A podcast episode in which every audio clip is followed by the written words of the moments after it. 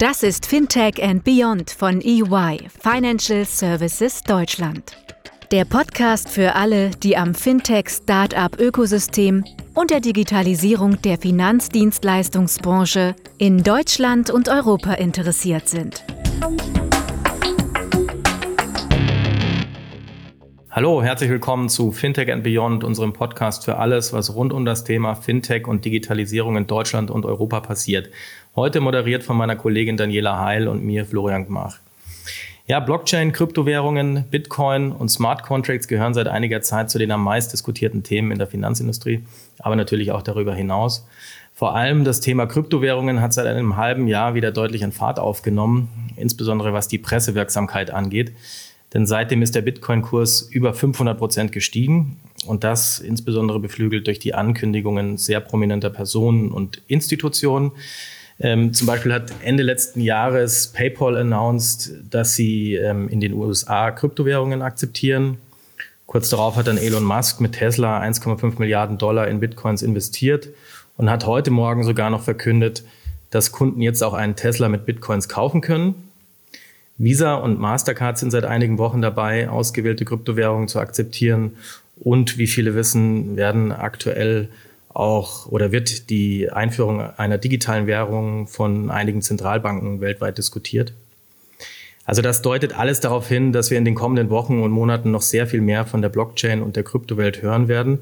Und deshalb wollen wir in unserer heutigen Folge den Status quo und den Ausblick ähm, diskutieren aber auch ähm, darüber sprechen, welche Potenziale das Ganze für Investoren bietet.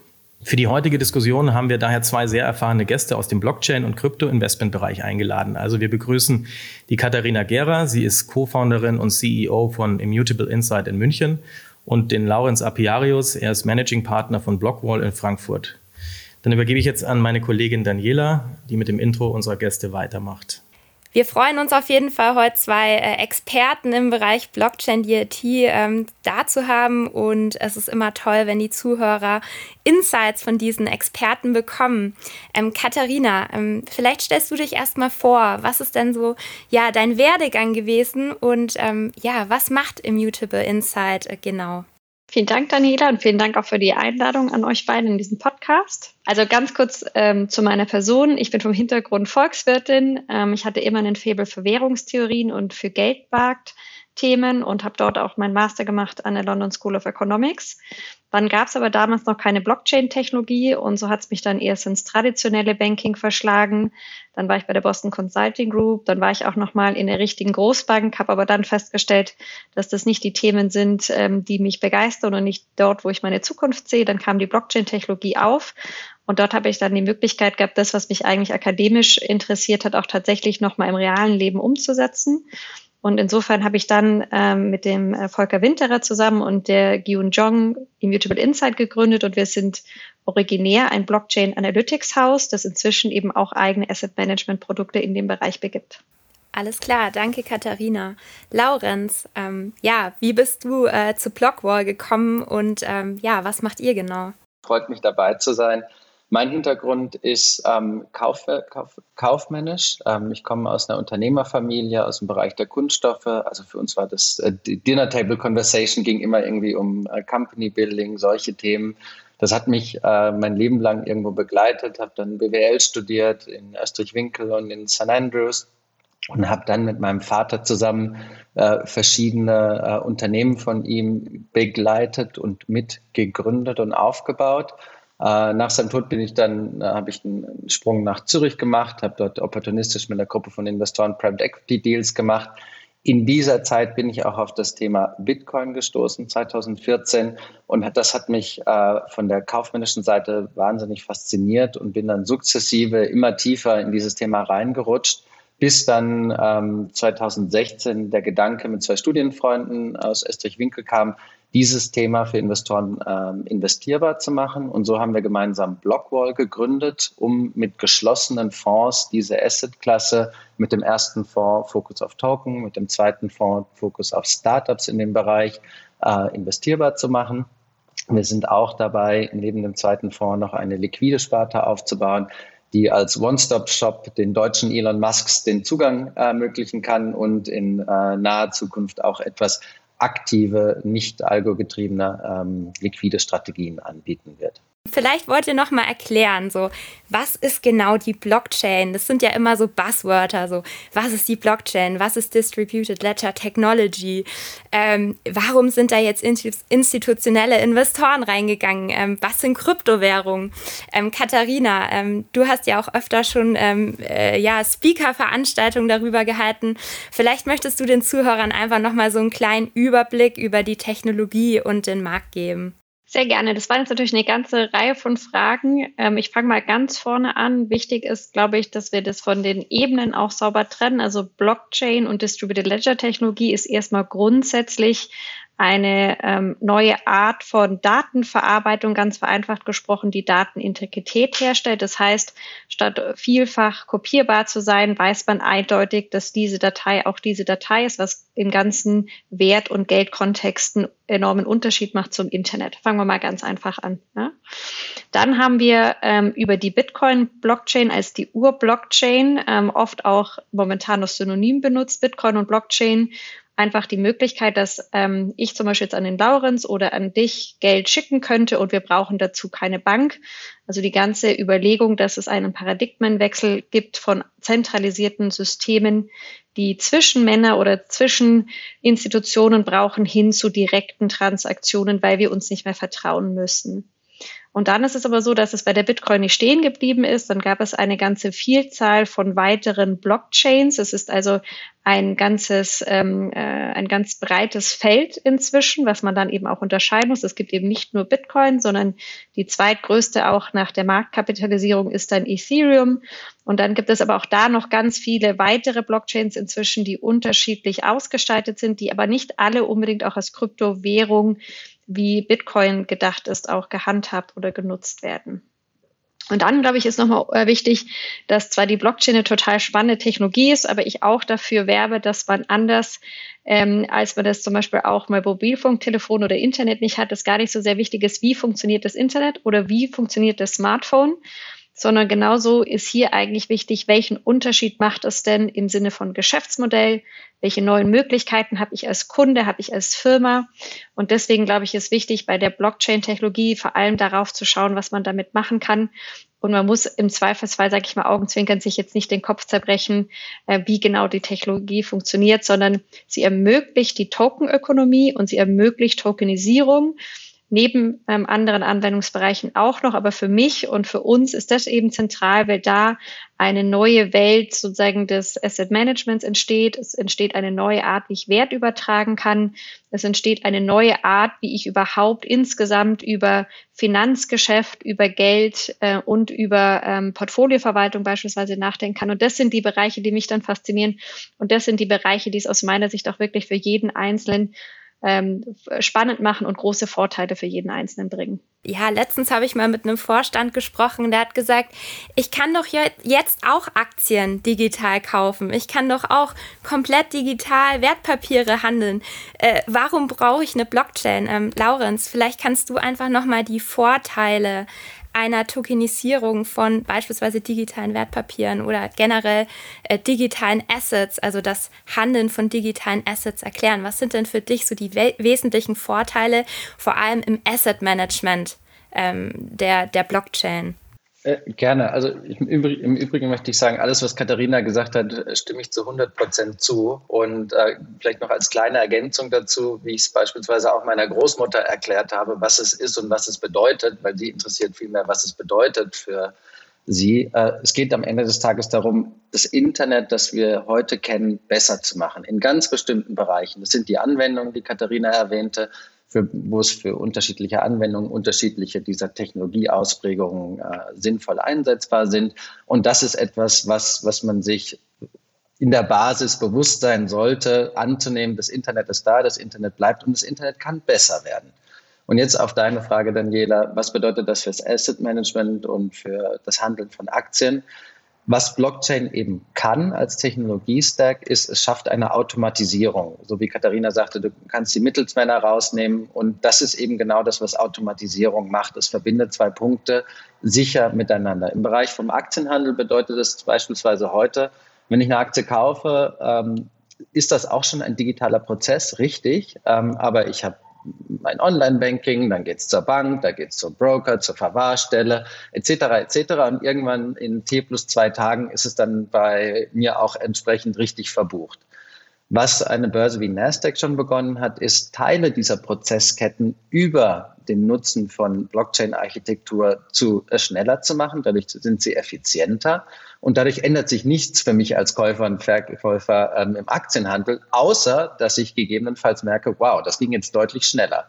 Im besten Falle bekomme ich dann vielleicht auch eine geringere Gebührenstruktur weitergereicht, aber soweit möchte ich jetzt noch gar nicht träumen. Aber es führt eben an dem Beispiel dazu, dass sich gewisse nachvollziehbare Prozesse effizienter und dadurch auch für alle am Ende des Tages besser einfach ähm, abbilden lassen.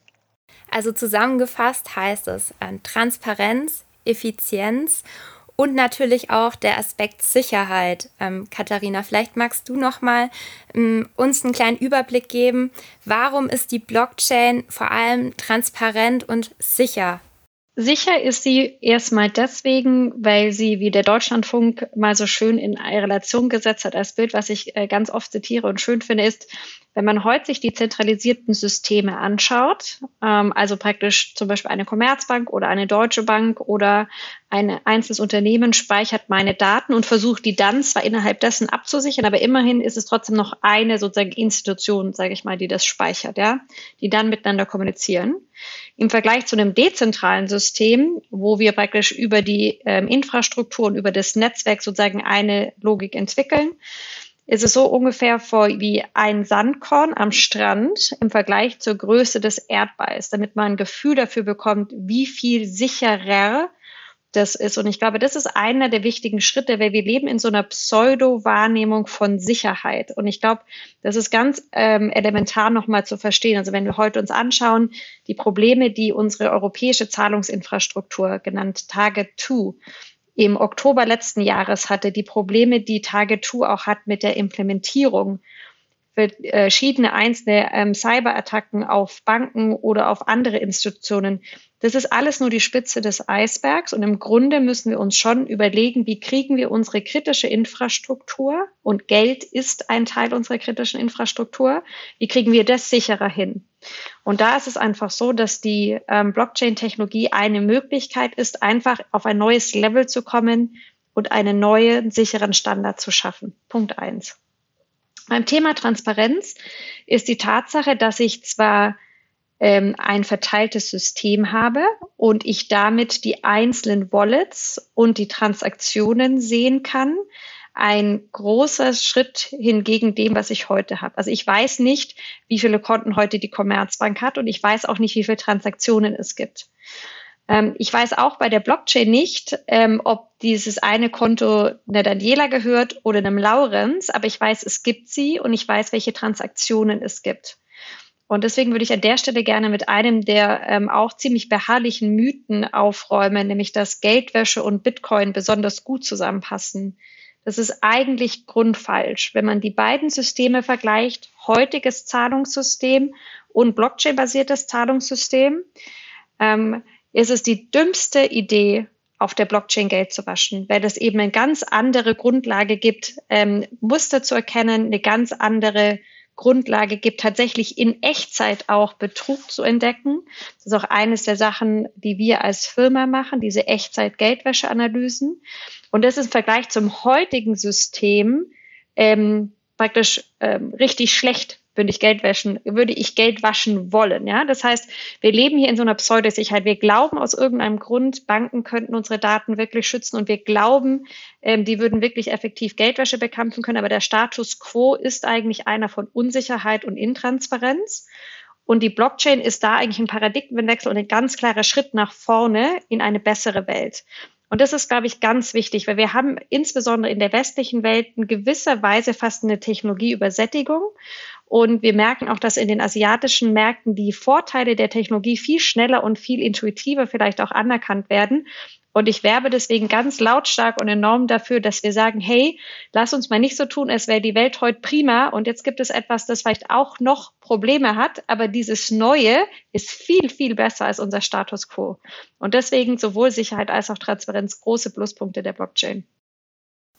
Sehr gut. Dann danke für eure Erläuterung zur, zur Sicherheit, zur Transparenz und zur Regulierung. Ich glaube, das war nochmal sehr hilfreich für unsere Zuhörer.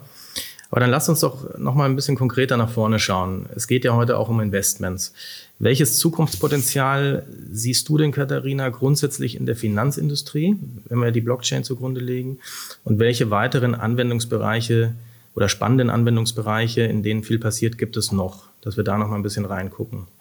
Okay, ähm, also ich glaube, die Finanzbranche ist geprägt in den letzten zehn Jahren, vielleicht zwölf Jahren inzwischen seit der Finanzkrise, vor allem von Kostendruck, von Rationalisierung, von Regulatorik, von neuen Anforderungen aber sicherlich nicht von Gestaltung und von Strategie nach vorne. Das ist alles aus meiner Sicht etwas, wo wir natürlich sinkende Profitabilitätslevels ähm, sehen. Wir haben ein Niedrigzinsumfeld. Das heißt, die Banken haben an sich schon eine relativ große strukturelle ähm, Hürde zu bewältigen. Und jetzt kommt eine Technologie, die einen großen Teil dessen, womit sich viele Banken heute noch finanzieren, nämlich der ganze Bereich Zahlungsverkehr, nochmal, ähm, würde ich sagen, doch deutlich angreift. Und ich persönlich äh, bin relativ pessimistisch, was das Thema Banken angeht. Ähm, wir haben auch letztes Jahr den äh, Boom des sogenannten Decentralized Finance bekommen.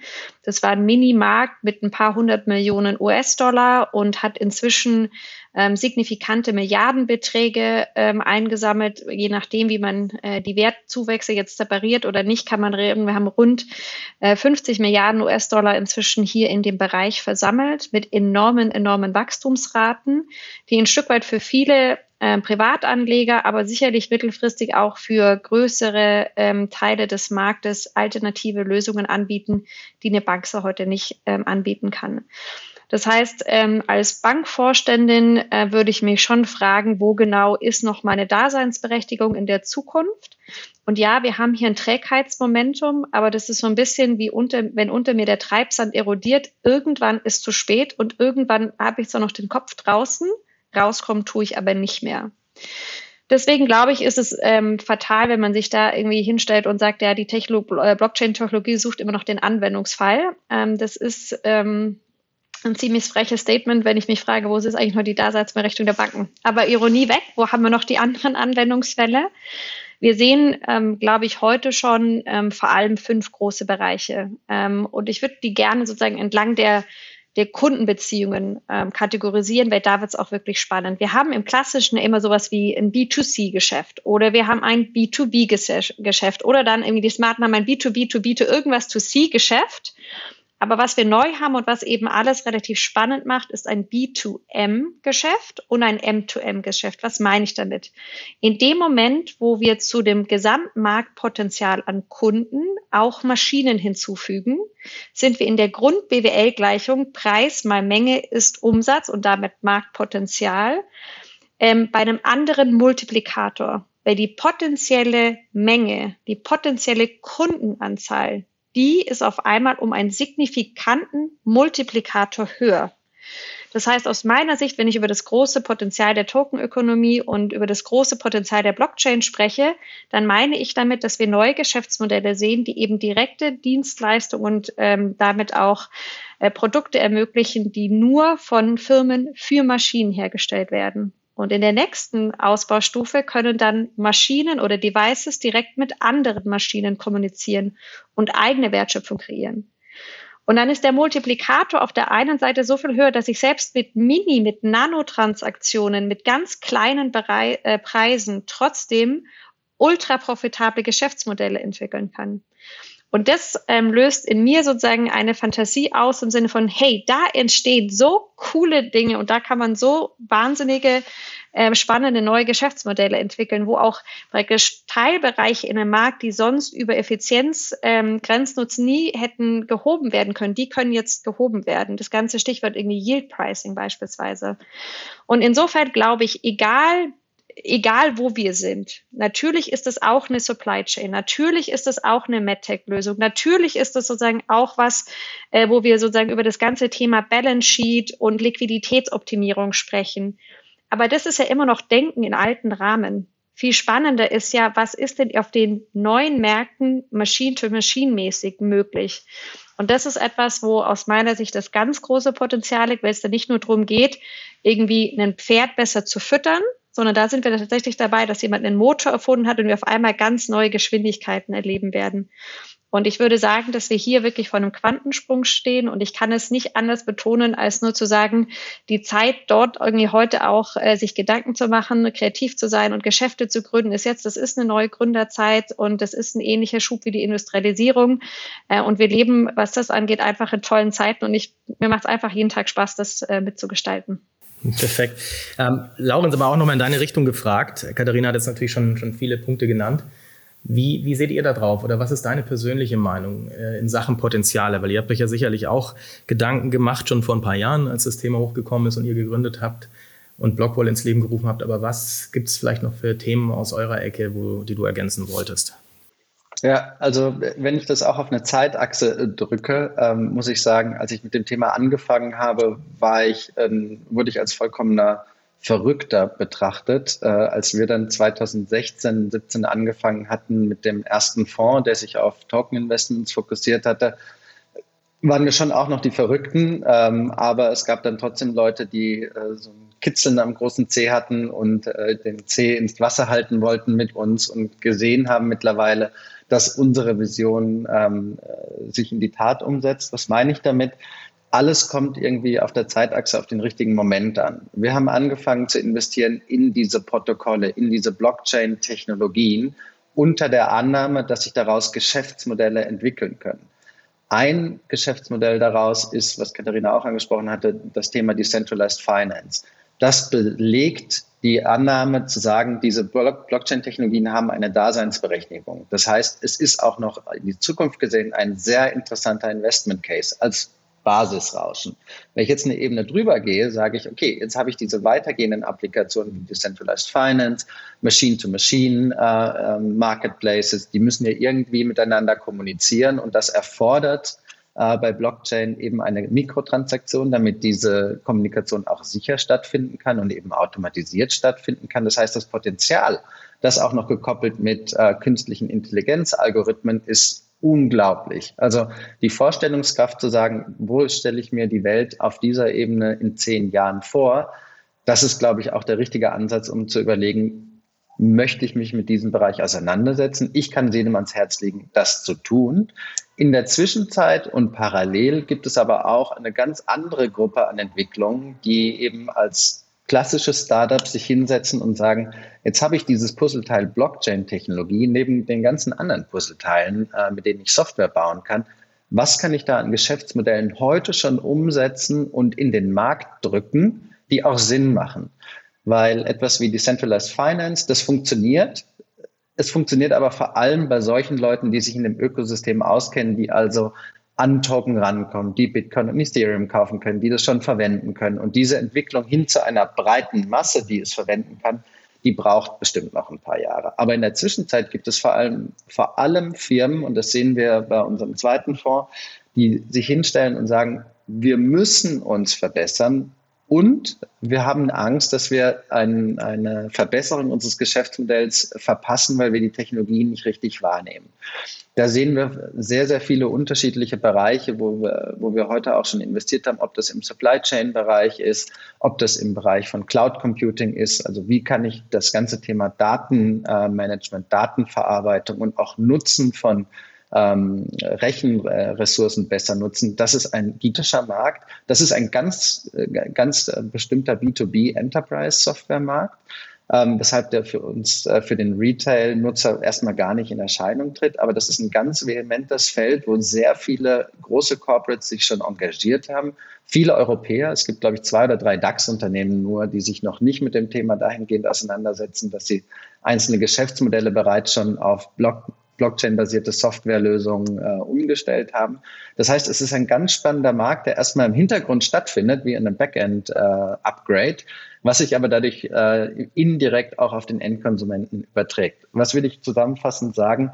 Es gibt sehr viele Anknüpfungspunkte, wo das Thema Blockchain als Überbegriff durchschlägt, ähm, aber ich würde empfehlen, das Ganze in der Zeitachse zu sehen, um auch das Erwartungsmanagement richtig zu sehen, zu sagen, bis wann erwarte ich wo, welche Entwicklungen Aber vom Grundsatz her muss ich sagen, der Ball rollt schon ähm, und es kommen immer mehr Leute dazu, die ihn anschubsen, damit er schneller wird und größer wird. Laurenz und Katharina, ihr hattet jetzt ja vor allem beim Zukunftspotenzial das Thema IoT, auch ein bisschen AI angesprochen, also Effizienzsteigerung, Maschinen sprechen mit Maschinen, ähm, Customer Journeys werden irgendwann voll digital. Im Supply Chain Bereich muss quasi kein, in Anführungsstrichen kein Mensch oder weniger Menschen, Humanressourcen eingesetzt werden. Ähm, Katharina, wie siehst du das denn? Also aus dem Markt oder generell aus der Gesellschaft kommen häufig kritische Stimmen. Ähm, werden hier Arbeitsplätze wegrationalisiert? Ähm, wie wird denn aus deiner Sicht der Arbeitsmarkt ausschauen, ähm, wenn wir wirklich IoT leben, wenn komplette Prozessketten ähm, voll digital ablaufen? Die Geschichte ist ja so alt wie die wirtschaftliche Entwicklung, ähm, seit wir irgendwie nicht mehr rumgelaufen sind als Nomaden und uns dann gesettelt haben und dann kam die Dampfmaschine und dann kam alles Mögliche danach. Ähm, interessanterweise zeigen ja über alle Industrie- und Technologieentwicklungen hin wir immer einen höheren Beschäftigungsgrad in der Gesellschaft als einen niedrigeren. Und ähm, als der erste Traktor erfunden wurde, hat man gedacht, was macht man mit den ganzen ähm, Feldarbeitern? Und als die Dampfmaschine kam, was macht man mit den ganzen fleißigen irgendwie Schneiderinnen und Schneidern? Ich glaube, dass das eine Diskussion ist, die aus einer Angst heraus ist. Und ich glaube, dass Angst in dem Fall kein guter Ratgeber ist. Das ist ein Feld, in dem wahnsinnige neue Möglichkeiten entstehen werden. Und natürlich bedeutet das auch, dass wir neue Kompetenzen brauchen und dass es neue Jobprofile geben wird. Aber wir sehen ein Stück weit eben hier, dass wir auch natürlich ähm, mit der sag ich mal, Entstehung und der ähm, Begeisterung für die neuen Themen ähm, auch neue Möglichkeiten haben. Das sind zwar schnelle Entwicklungen, aber die gehen nicht von heute auf morgen. Und ich bin jemand, der sehr stark auch an die Eigenverantwortung, an die Freiheit des Einzelnen äh, glaubt und die äh, dafür auch einsteht. Und ich glaube, dass wir hier ähm, mit Leuten, die ähm, die Chancen sehen, auch die Möglichkeit haben, die Zukunft zu gestalten, wird es jeden und immer mitnehmen? Nein, tut es aber ehrlichweise heute auch schon und hat es auch schon vor 10, vor 20, vor 30, vor 40, vor 50 Jahren immer nicht. Wir hatten immer schon technologische Veränderungen, die manche nicht mitgenommen haben. Ich bin aber kein großer Fan, sich sozusagen an den ähm, praktisch 10 Prozent, die vielleicht nicht wollen, ähm, mit äh, sich zu orientieren, sondern lieber zu sagen, hey, lass uns die Chancen ergreifen, die es gibt. Da, da würde ich gerne noch was ergänzen. Ähm, und zwar, dass die, diese Frage erhalte ich auch immer wieder. Und ähm, was mir dabei auch immer wieder in den Sinn kommt, ist das Beispiel China. Ähm, aus meiner Sicht eines der digitalsten Länder, das ich bereist habe. Allerdings betrifft das maßgeblich die Städte. Ähm, was dort auch funktioniert, ist, dass trotz der erheblichen Digitalisierung die große Mehrheit der Bevölkerung ähm, ganz einfache ähm, Agrararbeiten tätigt und dennoch von Jahr zu Jahr die Produkte besser verkaufen kann zu einem höheren Preis und unterm Strich dadurch, dass die Volkswirtschaft China funktioniert. Das heißt, die Frage ist immer, was passiert, wenn das eine sich verbessert? Fällt das andere weg oder entstehen neue Möglichkeiten? Und an dem Beispiel China sieht man zumindest, die Leute essen weiterhin Reis und wollen weiterhin Reis haben, sind aber auch in der Lage, mehr dafür zu bezahlen. Und das ist, glaube ich, dann etwas, was in dem Gesamtkontext immer so ein bisschen hinten runterfällt ja, wir kommen jetzt auf jeden Fall, äh, sliden wir ein bisschen in eine politische Diskussion. Äh, ich meine, das Thema bedingungsloses Grundeinkommen wird ja auch relevanter mit der, mit der Technologieentwicklung und so weiter. In die, in die Sphären äh, begeben wir uns jetzt heute mal nicht. Ähm, aber es ist super interessant, einfach zu verstehen, es gibt enorm vielfältige Use Cases, um die Technologie anzuwenden und eben diese Effizienz und Sicherheit zu gewährleisten. Man hat in letzter Zeit immer mal wieder ähm, ja, Geschäftsmodelle gesehen, die sich im Blockchain-Bereich durchgesetzt haben. Wir haben gesehen, Bitpanda hat jetzt eine Unicorn-Bewertung.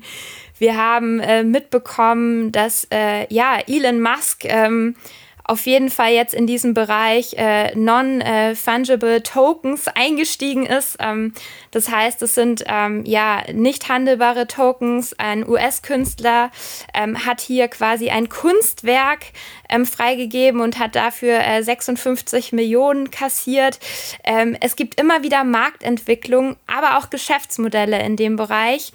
Und was uns natürlich interessiert, ist aus eurer Sicht, ähm, welche Geschäftsmodelle oder welche Markttrends, also die können sich auch auf Kryptowährung beziehen, sind denn aktuell wirklich so erfolgreich? Ähm, Laurenz, was siehst du da denn? Ihr investiert ja auch in, in Startups in dem Bereich. Was sind für dich so die, die Top-Performer-Geschäftsmodelle aktuell? Ja, also du hast ja jetzt einige Beispiele durcheinander, also in einen Topf geworfen, die ich erstmal gerne auseinanderziehen würde, weil es unterschiedliche Herangehensweisen äh, gibt, wie dort Geld gemacht wird. Ähm, eine Kryptobörse wie Bitpanda oder ein Beispiel aus den USA namens Coinbase, was dieses Jahr an die Börse geht, das sind so diese, ist die Kategorie Picks and Shovels. Die sind einfach notwendig, um zu kaufen und zu verkaufen. Jeder, der sich für das Thema interessiert, macht dort einen Account, ist preisinsensitiv und zahlt einfach eine Gebühr dafür, dass er für seine Euro Bitcoin oder etwas anderes bekommt. Das sind rapide wachsende Geschäftsmodelle, weil es einfach die Nachfrage gibt, die wächst und dementsprechend die auch sehr, sehr viel daran verdienen. Dann in, de, in, dieser, in dieser Kategorie gibt es noch andere, die eben daran verdienen, dass das Ökosystem generell wächst. Wenn ich jetzt aber an Geschäftsmodelle denke, habe ich zwei, zwei unterschiedliche ähm, Gattungen im Kopf. Einmal tokenbasierte Geschäftsmodelle, da haben wir eben schon kurz drüber gesprochen, DeFi-Applikationen, NFT-Applikationen, die alle für sich irgendwo den gleichen Zweck erfüllen. Sie schaffen es auf eine automatisierte Art und Weise, sicher einen Wertgegenstand beim Beispiel NFT zu erstellen und zu besichern. Äh, ob das ein, eine Marke wie Louis Vuitton ist, die sagt, wenn äh, du, liebe Daniela, dir eine schöne Tasche kaufst, bekommst du das entsprechende NFT für die Tasche dazu, damit du auch auf Instagram äh, das dazusetzen kannst und jeder weiß, du hast tatsächlich die Tasche. Das ist vielleicht für Influencer in, äh, interessant. Das ist einfach eine technische Möglichkeit, äh, NFTs zu nutzen sehe ich jetzt, also meine Frau ist Kunsthändlerin, ähm, sehe ich jetzt eine Kunstformen entstehen äh, auf Basis von NFTs. Meine persönliche Meinung dazu ist, ich sehe das eher in der Gattung Hype, ähm, weil künstlerische Arbeit, zumindest wie ich es gelernt habe, ob es ein Richter ist, ein Van Gogh, eine andere Qualität und Gestehungsgeschichte mitbringt als ein durch einen Computercode generiertes Pixelwerk. Ähm, aber technisch ist es das gleiche Resultat. Das heißt, ist das ein Geschäftsmodell NFT? Ja. Und jetzt ist dann eben die Folgefrage, was ergibt sich daraus? Und das ist, oder ob es ein, ein ähm, Marktplatz ist, um ähm, Autos miteinander kommunizieren zu lassen, um ein Auto automatisch äh, bezahlen zu lassen an der, an der Tankstelle. Das sind tokenbasierte Geschäftsmodelle, die sind in Arbeit und die werden wir auch bald sehen. Der Endkunde wird nicht merken, dass er irgendetwas von Token und Blockchain im Hintergrund äh, dazugehört. Sehr viel greifbarer ist die zweite Gattung der, ähm, ich nenne es mal klassischen Startups, die Software bauen, wo Blockchain der Enabler ist, um einfach eine bessere oder neue Softwarelösung zu bauen. Das sehen wir heute ganz stark. Das sehen wir vor allem im Bereich der Finanzindustrie, der Supply Chain Industrie, wo diese Software durch ihre Automatisierung und äh, Transparenz und Sicherheit schlichtweg dem Nutzer, in den meisten Fällen eben den Corporates, ein besseres Resultat liefert. Auch denen ist es äh, in erster Linie prinzipiell egal, wodurch das stattfindet, aber äh, der Effekt ist eben, dass es durch eine Blockchain-Komponente stattfindet. Und was in, diesem, in dieser Gattung und auch in der ersten besonders spannend zu beobachten ist, dass wir extrem viele sehr, sehr gute Entwickler sehen, die teilweise auch aus den Corporates selbst kommen, die eben diese Geschäftsmodelle bauen, weil sie eben den Need im Markt sehen und sagen, wow, äh, ich baue jetzt Fintech, Fintech XY, weil ich komme aus der Bank Z und da sehe ich einfach, das klappt nie, es klappt bei keiner anderen Bank, jetzt mache ich das und äh, schwuppsdiwupps, in ein paar Jahren kommt eine gleiche oder eine andere Bank um die Ecke und sagt, ach, das ist ja ganz interessant und würde bei uns passen und jetzt möchten wir es kaufen. Also es ist also vom Timing her eine ganz spannende Zeit, um zu sagen, jetzt werden die Unicorns von übermorgen geschaffen, weil gerade auf Basis der Bestätigung, die Technologie ist hier, sie funktioniert, Geschäftsmodelle gebaut werden, die auch von Corporate-Seite nicht nur genutzt, sondern auch potenziell eben gekauft werden. Also im, für den Bereich Venture Capital eine irre spannende Zeit. Und das, was auf Token-Basis passiert, ob es NFTs sind oder DeFi, das äh, funktioniert und entwickelt sich äh, sehr generisch, wildwestmäßig, äh, sehr libertär daneben, ohne dass da klassische Venture-Strukturen im besten Falle vorhanden sind. Jetzt mal die Exchanges ausgeklammert und die, die Wallet-Anbieter. Äh, Laurenz, aus deiner Sicht, gibt es denn heute schon wirklich profitable Unternehmen mit einem Blockchain-Geschäftsmodell? Und das ist das Schöne an äh, so exponentiellen Softwarelösungen. Du brauchst eine relativ geringe Masse an Kunden, um mit einem Geschäftsmodell profitabel zu sein. Und da gibt es unzählige Beispiele, wo das der Fall ist. Und das ist eben etwas, was aus meiner Sicht auch genau das Spannende ist für diesen Bereich. Du hast eine skalierbare Software, die heute einen Effekt erzielt, den es entweder noch nicht gibt oder der um Welten besser ist als der, das Vergleichbare. Das heißt, die Entscheidungsträger, die die Kaufentscheidung treffen, soll ich dafür Geld ausgeben oder nicht? Für die ist es eine sehr binäre, weil die schauen auf die, auf das End, auf die Nettolinie und sehen einfach, für mich ist es einfach ein besseres Resultat. Wir haben beispielsweise mit einem europäischen Corporate gesprochen, die haben eine Lösung umgesetzt, ähm, weil sie, für die war es vollkommen egal, wie die Lösung funktioniert. Sie haben einfach gesehen, für sie führt das dazu, dass sie 70 Prozent an Kosten einsparen können. Das war für sie Kaufgrund genug und ähm, die Lösung, um die es da geht, die war nicht von Tag eins, aber sehr, sehr schnell profitabel, wodurch die aus Finanzierungssicht die Sache eher in die Richtung ging, zu sagen, was brauchen wir denn noch an Wachstumskapital, um weitere Märkte zu erschließen? Und das ist auch eine weitere Schönheit an diesen, an diesen Geschäftsmodellen. Das sind keine regional beschränkten Geschäftsmodelle, sondern es sind per se globale Produkte.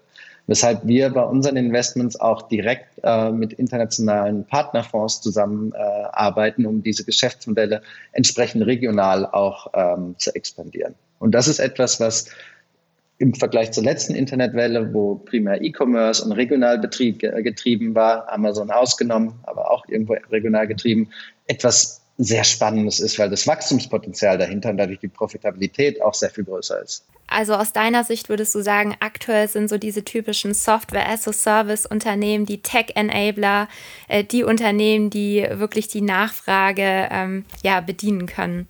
Genau, und die die Vorläufer dazu haben wir gesehen mit äh, der Akquise von Red Hat von Microsoft. Das ist der gleiche Open Source Software Gedanke, äh, wo sich viele vielleicht gefragt haben, warum zahlt Microsoft so viel für eine Open Source Firma? Katharina, aus deiner Sicht, was sind denn ähm, ja die, die tollsten, besten Geschäftsmodelle aktuell, die du gesehen hast? Also für uns ist ja der Approach, ähm, wenn wir von einem anderen Engel herkommen als der Laurens beispielsweise ja ein bisschen ein anderer. Wir gehen rein auf Wachstum und wir gehen rein auf Nutzung. Und ich glaube, da muss man erstmal festhalten, dass insgesamt die Anzahl zum Beispiel Ethereum-Transaktionen sich ähm, verdoppelt hat. Das heißt, mit dem R-Wert von exponentiellen Wachstumsraten sind wir inzwischen ja alle gut vertraut. Und es ist erstmal wichtig festzustellen, dass es eben eine unglaubliche Dynamik in sich hat. Und darin gibt es eben einzelne wenige, die das auch deutlich stärker treiben als andere. Der Markt wächst zwar insgesamt, aber es gibt ganz klare Outlier im Sinne von bestimmte Token, die einfach überproportional stark wachsen. Und das ist genau die, auf die wir uns fokussieren. Und das sind aus meiner Sicht auch die, die am Ende des Tages eben beweisen, dass das Geschäftsmodell valide ist und skalierbar ist. Weil am Ende des Tages wird nur das zum Geschäftsmodell des Nutzer, egal ob Maschine oder Person, äh, willens sind zu nutzen. Und deswegen glaube ich, ist es hier ein besonders spannender Markt, weil dadurch, dass ich eben auch global skalieren kann und global verfügbar bin, ist es noch viel mehr in gewissen Unterbereichen ein Winner-Takes-it-all-Markt. Das heißt, die, die heute schon die Nase vorhaben, vorne haben, äh, die, die heute schon deutlich stärker wachsen, die sind ein Stück weit dann auch in der Lage, eben entsprechend ihre Angebote weiter zu verbessern und weiter auszubauen. Und ähm, auch das ist aus meiner Sicht ein Grund, warum man eben jetzt schon gut darauf achten muss, sozusagen auch die Chancen zu nutzen, weil ähm, es eben manche geben wird, die dann vielleicht auch schon ein Stück weit eine, eine Marktpositionierung erreichen, die andere nicht einholen können.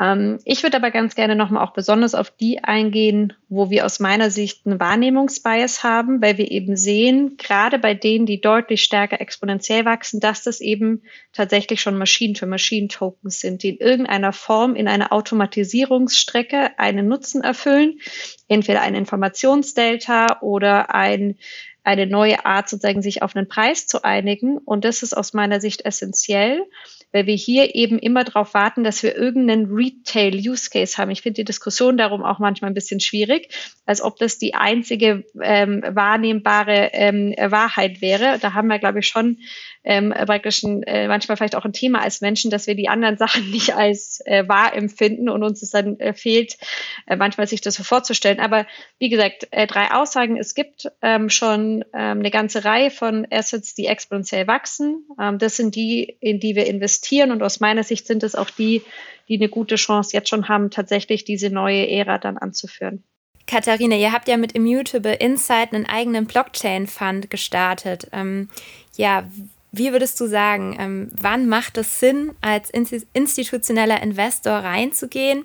Ich habe auch einen allgemeinen Research gemacht und habe gesehen, dass ihr ähm, Daten auch äh, smart verwendet. Da wäre auch nochmal die Frage, wie steht ihr zu der Verwendung von Sentiment-Informationen? Also wir haben ja in der Vergangenheit gesehen, dass ähm, Elon Musk beispielsweise bei Twitter etwas hashtagt und dann geht die Kryptowährung auf einmal durch die Decke. Ähm, ja, wie, wie geht ihr mit diesen Informationen um? Also ähm, wir machen gar nichts im Bereich Sentiment-Analyse. Ich halte das für intelligentes Frontrunning, aber es ist eine eigene Diskussion. Ich glaube nicht, dass das was mit dem zu tun hat, was man vielleicht auch äh, in unserer Rolle jetzt als treuhänderischer, aktiver ähm, Vermögensverwalter äh, machen sollte. Ähm, bei uns ist die Investmenthypothese ganz einfach. Wir investieren in liquide Tokens. Ich glaube, es ist auch einer der Unterschiede dann zu Laurenz. Und wir ähm, gehen eben in die, deren Nutzung stärker wächst als der Rest des Marktes. Ja, so einfach, weil wir glauben, dort, wo Nutzung ist, entsteht auch Wert. Und insofern sagen wir eigentlich gerne, wir sind sowas wie ein Echtzeit-Value-Investor. Wir nutzen die Daten der Blockchain, wir nutzen die Daten der Nutzung und wir nutzen praktisch das, was wir aus der Gesamtheit der Daten dann wissenschaftlich ableiten können. Wir machen keine künstliche Intelligenz, wir machen eben auch keine Sentimentanalyse oder all das. Wir haben ein rein deterministisches Modell, in dem wir sozusagen auf Basis des Wachstums eben zu einer ähm, Erwartung kommen, was mit dem Preis ähm, passiert. Und ähm, wir glauben auch, dass das aus unserer Sicht die, das Investieren des Zukunfts äh, oder der Zukunft ist weil die meisten anderen Investmentansätze, auch die wir heute haben in einem Aktienfonds oder heute haben in einem Anleihenfonds, sind ja ein Stück weit eine Approximation des Marktes. Du versuchst irgendwas zu modellieren. Und das Tolle an der Blockchain ist ja, du hast ja 100 Prozent der Daten. Du musst nur wissen, wie du draufschaust und wie du da schneller Wert generierst als andere, damit du ein Informationsarbitrage letzten Endes hast. Und ähm, ich glaube, dass viele momentan noch in dem Markt ähm, entweder so eine Momentum-Strategie haben oder eine Arbitrage-Strategie haben. Das ist ein junger Markt, klar, da kann man irgendwie links und rechts ähm, Ineffizienzen ausspielen. Aber aus meiner Sicht ist das nichts für die Zukunft. Ähm, wir haben eben etwas, wo man auf Daten und verlässlichen Daten entsprechend die Analysen machen kann. Das ist eher eine Messung als eine Approximation. Und ähm, deswegen äh, glaube ich auch, dass wir sozusagen am Ende des Tages das Wachstum und die zukünftigen Entwicklungen auch besser abschätzen können und am Ende des Tages eher ähm, erfassen als andere. Laurenz, was hast du für Geschäftsmodelle in dem Bereich bisher gesehen? Also gibt es hier wirklich, ich meine, das Thema Arbitrage, äh, Chartanalyse ist natürlich aus der Behavior Finance Sicht ähm, relevant am Kryptomarkt.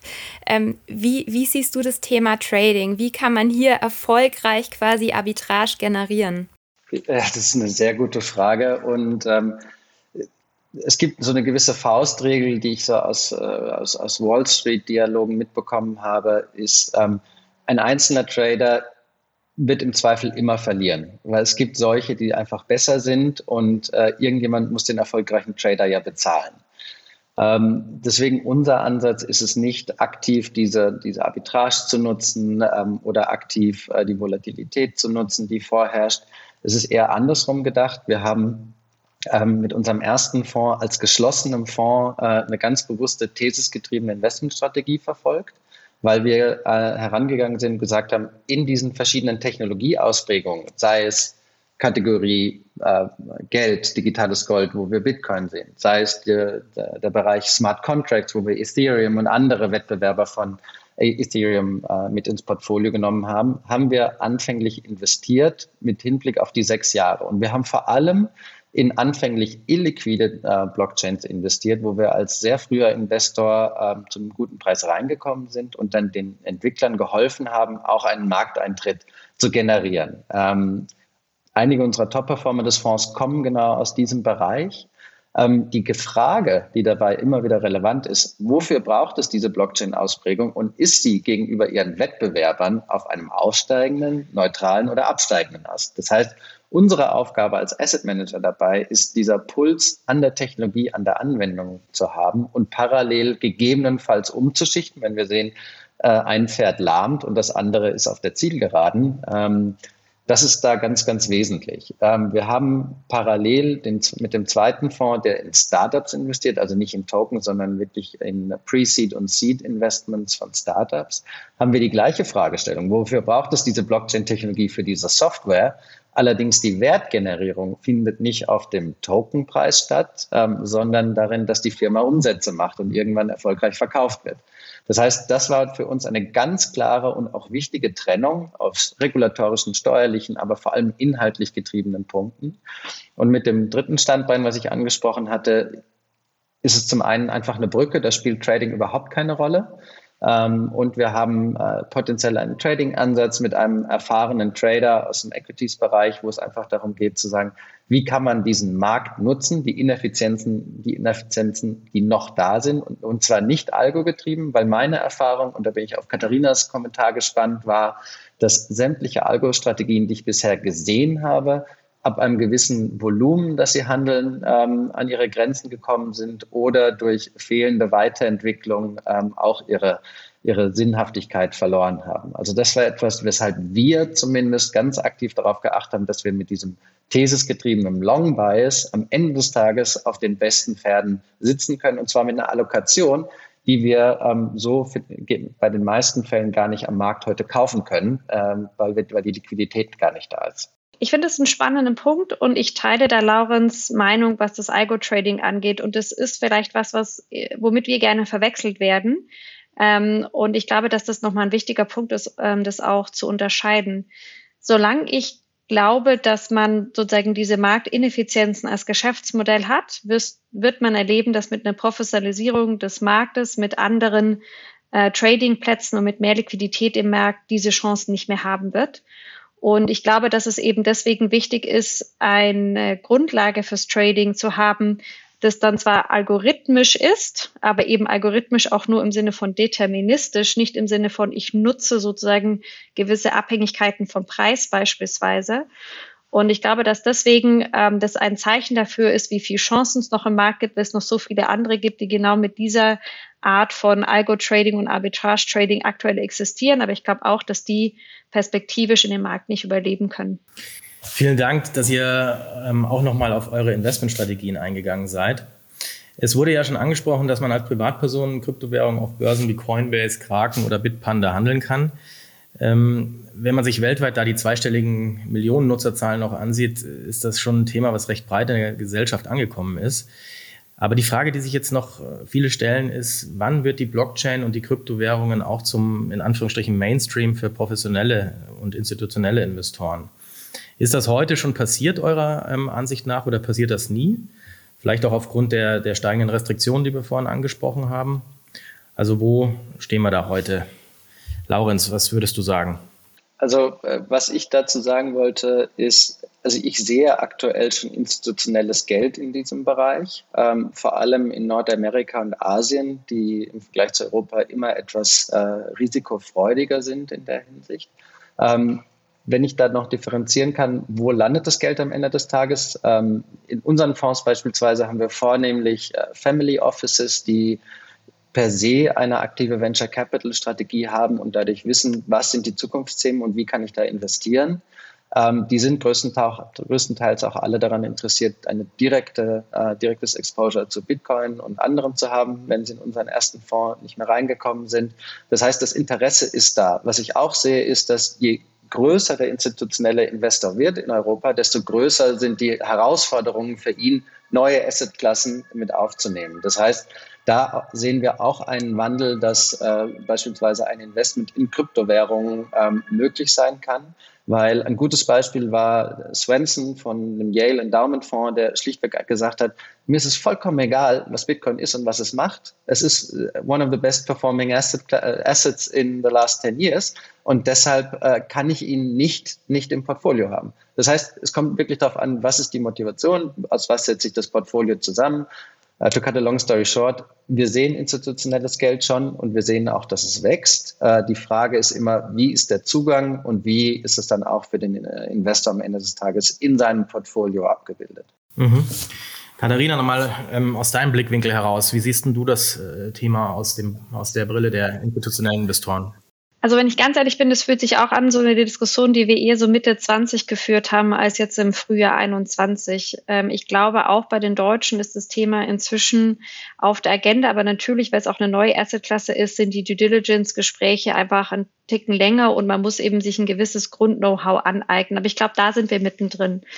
Ähm, also aus meiner eigenen Erfahrung kann ich auch sagen, dass wir wirklich äh, viele Gespräche haben, die inzwischen auch nicht mehr mit der ersten Frage anfangen, was ist denn dieses Blockchain und was ist denn der Bitcoin, sondern das Level of Knowledge sozusagen nimmt da schon auch zu und wir sind da sicherlich bei vielen eher in Monat 12 als in Monat 1. Ähm, und gleichermaßen ist natürlich ein Stück weit nochmal die Frage aus institutioneller Sicht, okay, wie ist es denn irgendwie ähm, mit dem Steuerrecht, wie ist es denn auch mit dem regulatorischen Risiko? Also es ist, glaube ich, eher so, dass wir schon an einem Wissensstand heute sind, wo die Leute schon auch nochmal verstehen, wo ähm, vielleicht das, ähm, ja, das Rahmenwerk an der einen oder anderen Stelle noch ein bisschen unsicher ist. Ganz klar ist für mich aber eigentlich äh, drei Punkte, warum es in jedes Portfolio gehört. Und das ist das, was eben inzwischen auch sehr stark sozusagen von den Leuten eingefordert wird. Das erste ist natürlich das Thema alternatives Währungssystem. Wie gehe ich denn mit Euro und Dollar als Pauschalrisiko in meinem Portfolio um? Und ist Gold da wirklich noch das, was den Unterschied macht? Nein, wahrscheinlich dann doch eher nochmal etwas, was ein alternatives Währungssystem ist. Das zweite Thema, das wir ganz klar sehen, ist, wo kommt denn die Wachstumsperspektive her? Ne? Also es geht ja nicht nur darum, immer nicht Geld zu verlieren, sondern ein Stück weit muss ja eine Realverzinsung auch immer durch irgendwelchen Wert äh, gedeckt werden, der geschafft wird. Und einfach hier zu sagen, die Blockchain-Technologie ist eine Basiswert für die Produktivität der nächsten zehn Jahre. Und das dritte Thema ist einfach auch nochmal, wenn man rein aus Allokations- und Risikostreuungssicht draufschaut, wir haben eine hohe Korrelation und immer eine stärkere Korrelation in den bestehenden traditionellen Assetklassen. Hier haben wir mit den digitalen Assets nochmal die Möglichkeit, einen Ausgleich im Portfolio zu schaffen. Und deswegen glaube ich, ist es von immenser ähm, Wichtigkeit, äh, neben Immobilien, die vielleicht historisch jetzt auch eher an einem Peak sind und neben anderen Investments, die man da historisch gemacht hat, nochmal anzuerkennen, dass es hier einfach eine neue Alternative gibt, die deutlich bessere, äh, sprich niedrigere Korrelationen zu den anderen Märkten hat. Und mit so viel Liquidität im Markt ist es aus meiner Sicht eine Fundamentalfrage, die sich jeder Portfolioverwalter und jedes Family Office auch stellen muss. Und das ist auch die Fragen, die wir bekommen und die wir sehen. Jetzt kommen wir auch fast schon zum Ende unserer Folge. Ähm, Laurenz, eine Sache, die uns noch interessiert. Ähm, was sind denn jetzt so die Next Steps für Blockwall in den nächsten zwölf Monaten? Was habt ihr geplant? Unser Plan ist ähm, mit unserem äh, ersten Fonds, ähm, wo wir gerade bei der Halbzeit sind, weiterhin äh, eine gute Arbeit zu machen, selbstverständlich. Ansonsten mit dem zweiten Fonds, dem Equity Fonds, ähm, die ersten Investments äh, zu tätigen. Wir haben bereits schon ein Investment getan. Das heißt, wir sind aktuell sehr groß in der Due Diligence. Ähm, parallel sind wir weiterhin dabei, diesen Fonds weiterhin mit äh, Investoren aufzufüllen. Das heißt, es ist eine Mischung aus Investieren, äh, äh, Investorgesprächen und ansonsten generellem Geschäftsaufbau in diesem Bereich. Weil sehr viel, wie auch Katharina sagte, ist äh, Education und wir führen sehr viele Gespräche, sehr viele interessante Gespräche, weil das Thema hat seinen Platz gefunden und für mich ist es auch eine schöne Mission, das Thema positiv und richtig weiterzutragen. Toll, viel Erfolg dabei, auf jeden Fall. Ähm, Katharina, wie sieht es bei euch aus? Was habt ihr in den nächsten zwölf Monaten geplant? Bei der Dynamik im Markt weiß ich gar nicht, ob zwölf Monate schon das Richtige ist, aber ich kann mal sagen, was wir auf alle Fälle schon mal geplant haben. Mal gucken, wie, der, ähm, wie das dann alles nochmal sich weiterentwickelt.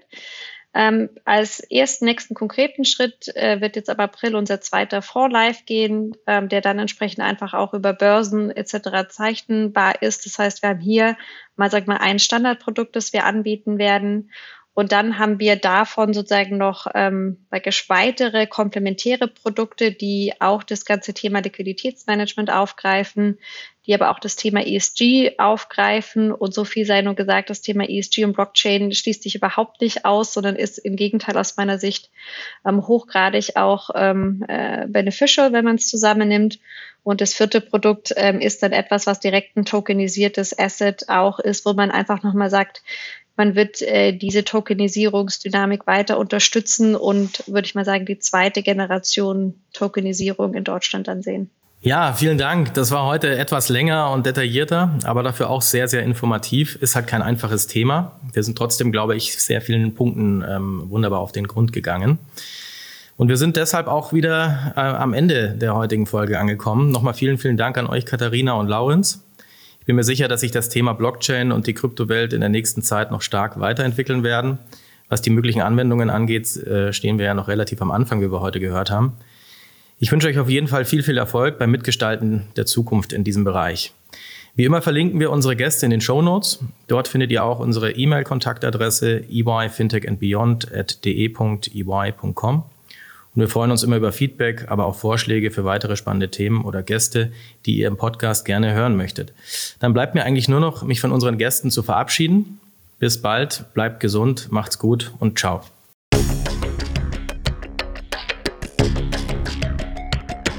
Das war Fintech and Beyond von EY Financial Services Deutschland. Ihr seid herzlich eingeladen, mit uns die Inhalte des Podcasts zu gestalten. Meldet euch einfach unter der E-Mail-Adresse eyfintechandbeyond.de.ey.com mit Feedback, Vorschlägen oder sonstigen Anregungen.